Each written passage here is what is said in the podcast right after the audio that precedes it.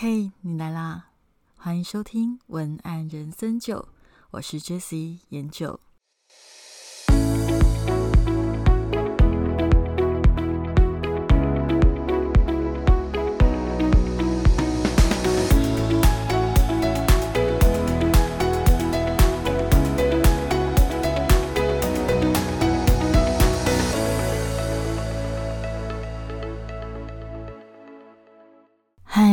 嗨，我是研九。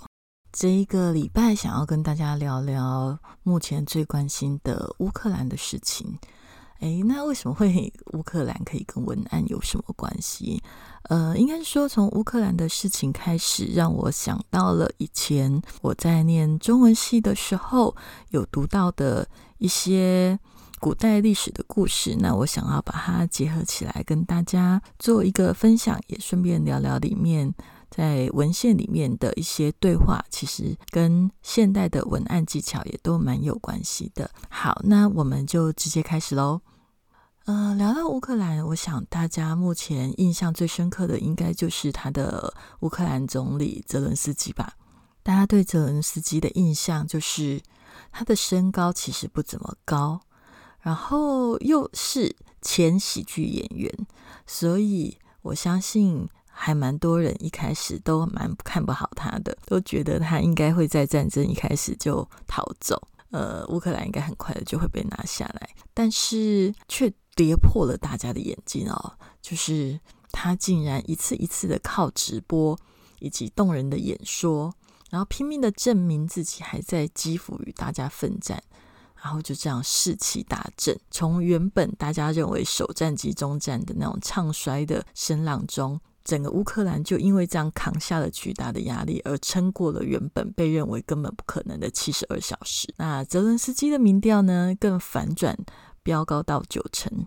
其实泽伦斯基他真的就是用他的生命扮演好成为乌克兰总理的这个角色。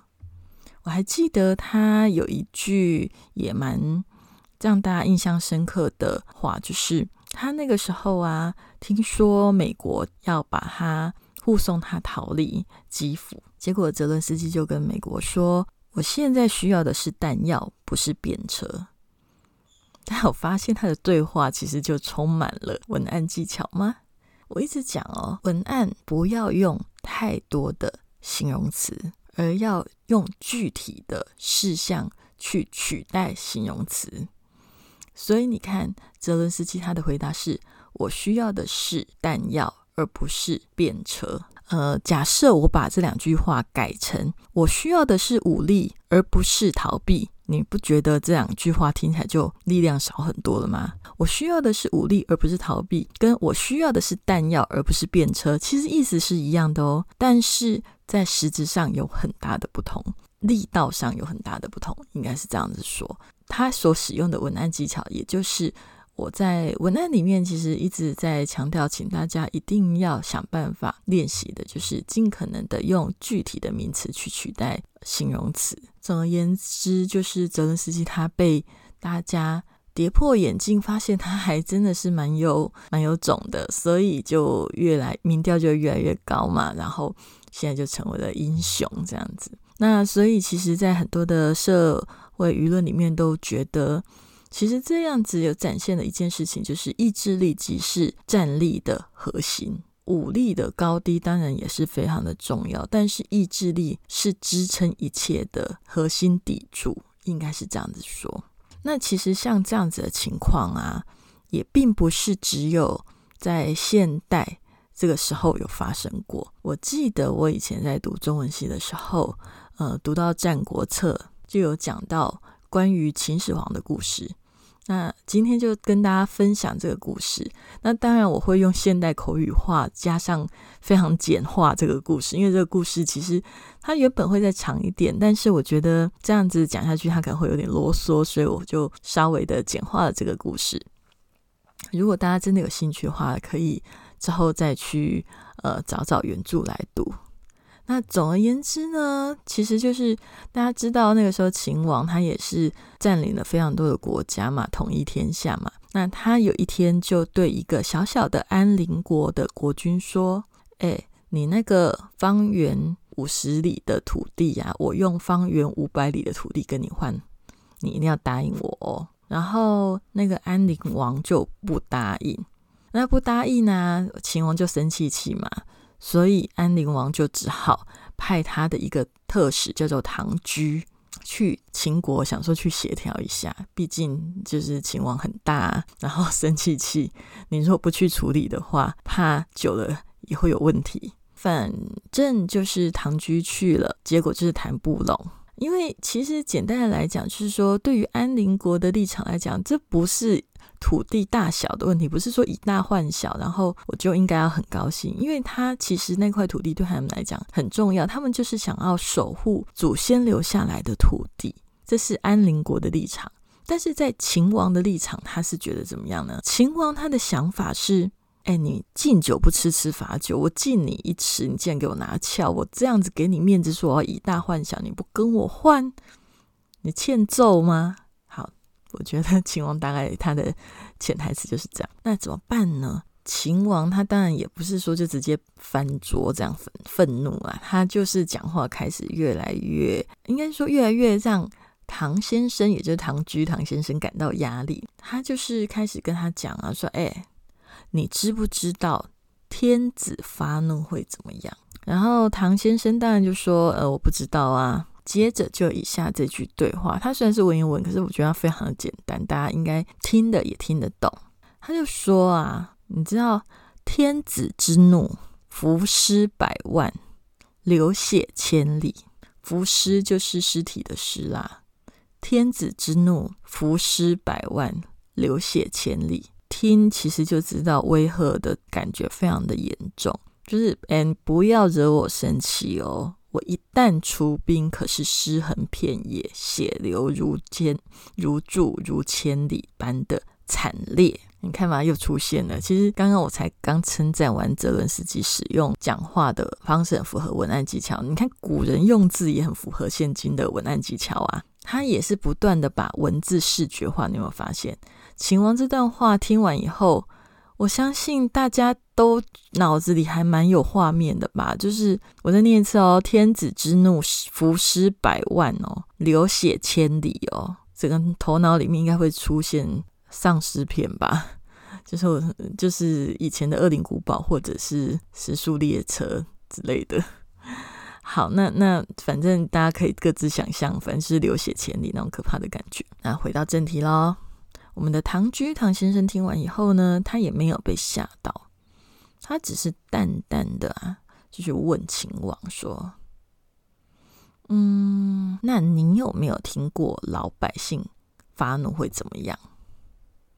那秦王当然就不以为然呐，他就回答说：“平民百姓发怒嘛，那顶多就是脱掉帽子跟鞋子，把头往地上撞而已啊！你看多看不起人家。”那反正呢，其实他这种讲法，以现今的理解，我觉得最好的解释方式就是说，他就有点像是说啊，这不是肯德基，这不是肯德基那种耍赖而已。秦王的回答就是很瞧不起人啦。那唐居听完以后啊，他就说，其实他知道秦王想要羞辱他，反正呢，秦王言下之意，也就是说啊，你也没有办法拿我怎么样啊。于是唐居啊，就跟他说。其实前面还有一段啦，可是，嗯，我稍微解释一下好了。前面一小段的意思就是，唐雎跟他讲说，那种会脱掉帽子跟鞋子，把头往地上撞的啊，其实他不算是我所想要指的那一种平民老百姓，因为唐居想要指的平民老百姓是属于有胆识跟才识的这样的老百姓。然后他意思就是说，秦王所说那一种会这不是肯德基啊这种胡闹的，其实就是。匹夫之勇，或者是庸才这样子的想法，然后最后唐居就重点来了，跟他说，这个地方会有一点点呃文言，我念慢一点。他念的意思就是说，若是必怒，士就是士农工商那个呃士，然后没有人字旁的那个士，应该大家都知道。若是必怒，伏尸二人。流血五步，天下缟素。听起来好像有一点难。那其实大家看字可能就比较容易懂，之后可以到网网络上面去看字哈。反正意思就是说啊，弱势必怒，就是有胆识的人一旦发怒，会发生什么事？会发生有两具尸体倒下，呃，血也只会流五步的这么远，但是却会使一整个国家的人披麻戴孝。你有发现吗？这句话其实更狠。他的意思就是说啊，前面秦王他讲说，天子发怒啊，会伏尸百万，会流血千里。然后呢，唐雎的意思就是说，我们这种有胆识的老百姓，一旦发怒，诶，只会死两个人啦，流血也不会千里，也只有五步啦，但是却会让天下人穿丧服哦。然后他的意思就是说，他会杀掉秦王。反正这句话讲完之后，唐先生就立刻站起来，然后拔剑，意思就是说，他现在就要跟秦王玉石俱焚。反正呢，就两具尸体，五步的见血，然后呢，天下人就会少了这个国君。然后秦王被他的气势吓到，他就打消了这个念头。这就是这个故事大致的情况。那。不晓得大家觉得怎么样哈？今天分享《战国策》的这个故事啊，就是因为看到乌克兰的战士，这个故事，这个战士其实看的时候心里都会一直觉得很沉重。那当然，我们看到他们的人民勇敢的扛住压力，然后逆转情势，会觉得很振奋。但是，其实中间的死伤跟痛苦都不是我们可以去体会的。刚好呼应到了我今天讲的这个故事。里面的一些话，所以我把它拿出来一起讨论。大家有发现吗？我刚刚在讲《战国策》那个秦王的故事啊，它里面讲的天子之怒，浮尸百万，流血千里。你不觉得这个心态跟普丁很像吗？就是普丁，其实普丁他的想法就跟我们古代天子的想法很像，就是他自以自己觉得自己很伟大。然后，所以他觉得他一气之下驱使万军就可以杀个片甲不留啊。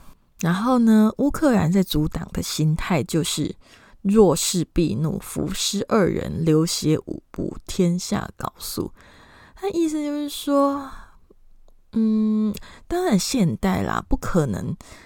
不太有机会让百姓跟普丁本人对战，所以那个场景是不太可能发生的。但是我会觉得啊，当我看着乌克兰全民皆兵，然后那些敌军对峙的情况，然后心里觉得最沉重的就是我看到那个故事，就是有一个工程师，他就是为了要救他的国家，他就是他们团队赶快在桥墩那里。绑好了炸药，但是来不及做引线，因为引线要牵很长。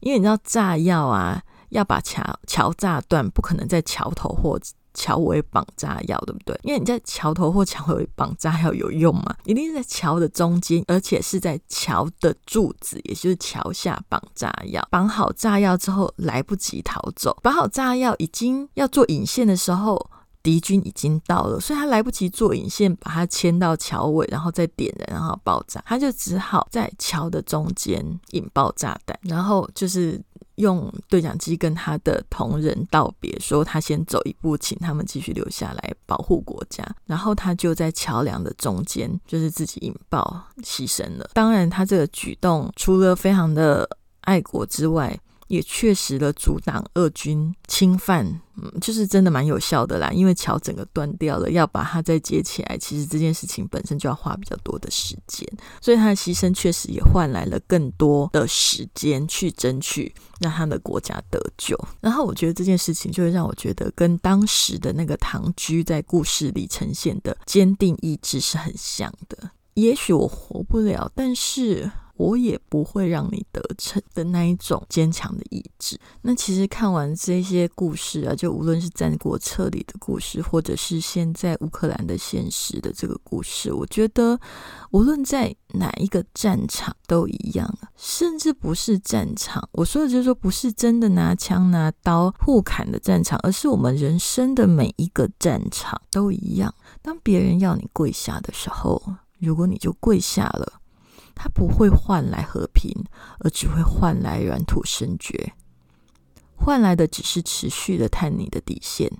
而你一旦让步，就只能无止境的让步。这种事情啊，从古至今不就一直都是如此吗？所以，也许古今刚好古代发生过，现代又发生的一些故事，可以带给我们一些启发。我觉得今天在讲《战国策》的这个故事里面，他的秦王与唐雎的对话真的有蛮强烈的文案技巧，所以我就是再念一次，当做今天的结尾哦。秦王说：“天子之怒，伏尸百万，流血千里。”唐雎回他说：“若是必怒，伏尸两人，流血五步，天下缟素。”大家有发现吗？他们的对比，这些对话的对比都做得非常明确哦。天子之怒对比弱势之怒，浮尸百万对比浮尸二人，流血千里对比流血五步，都有很强烈的对比画面感，几乎只要看着字就能感受到现场的那种震撼。所以啊，像这样的文案技巧，其实事实上啦，现在非常多的成功的广告文案都是必须具备这样的观念。像之前非常有名的一句广告文案，它不是写“先诚实再成交”，这个也是非常的具体，都是用类似的技巧。所以我今天用了一个平常比较少聊的关于中文系领域的东西，是因为。有一部分也想要跟大家分享啊，就是常常网络上都会有人在赞说中文系没有什么用，但是你有发现吗？这些古代文字的技巧，如果你可以多多的涉猎，多多的转换你的思维，把它用在广告的文案上，实际上会让你头脑里面的字库更多，而且你看事情的角度更多。你的文案当然也就更有创意。其实文案呢，就是文字沟通的技巧。而我本来就会一直做这种分享，也是因为我想要跟大家讲的一件事情，就是从日常里学文案，才是让文案进步最快的方式。所以，我希望今天在节目的最后，也想一想，我们身边有哪些对话是可以学习的呢？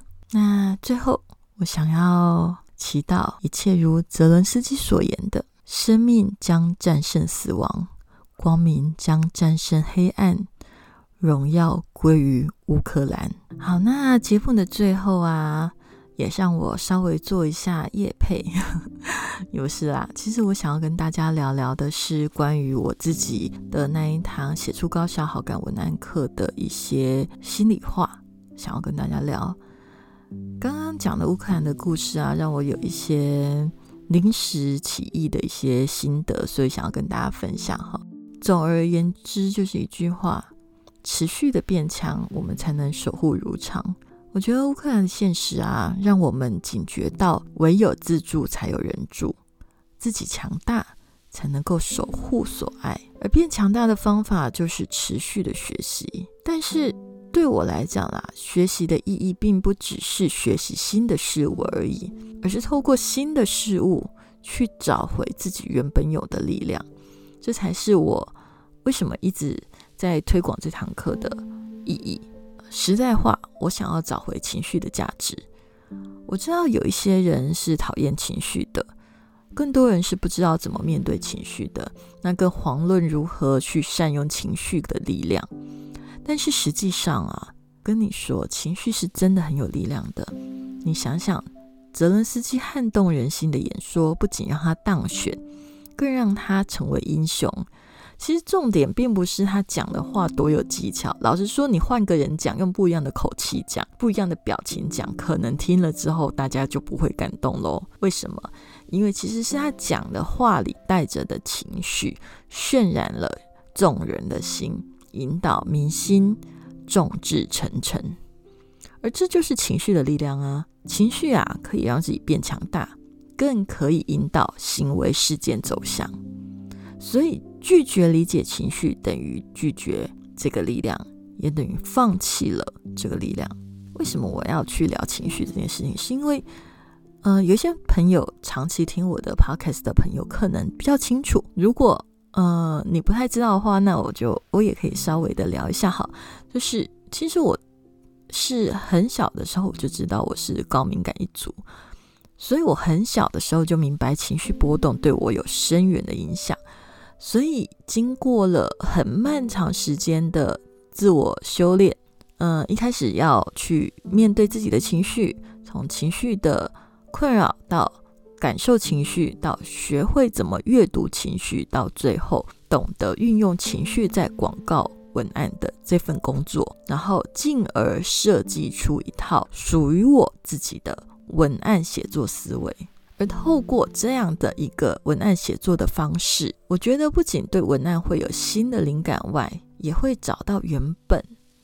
在你心里本来就可以感知到的力量，而我觉得从内而外变强，这才是真正的变强。那也是我为什么推广这一堂课，因为这堂课算是我浓缩了十年的经验，然后设计出一个适合高价值感的文案。所以你需要的是质感，因为你的价位可能没有办法去杀价。如果你的文案是很需要态度或风格，而不能够就是人云亦云，然后没有个性。如果你觉得你的文案很需要个性，很需要态度，很需要温度，或者你是高敏感族，你很想要知道怎么使用你自己。呃，你自己敏感的特质，也许这堂课可以帮助你。那今天的节目就到这里。如果你愿意的话，请你在 Podcast 上面给我五颗星星的评价。我们需要你肯定的力量，让我继续前进。那今天所有的内容，我们都会放在 JSlogan 点 TW 这个网址上面，或者在 Facebook 上面搜寻“文案像你”，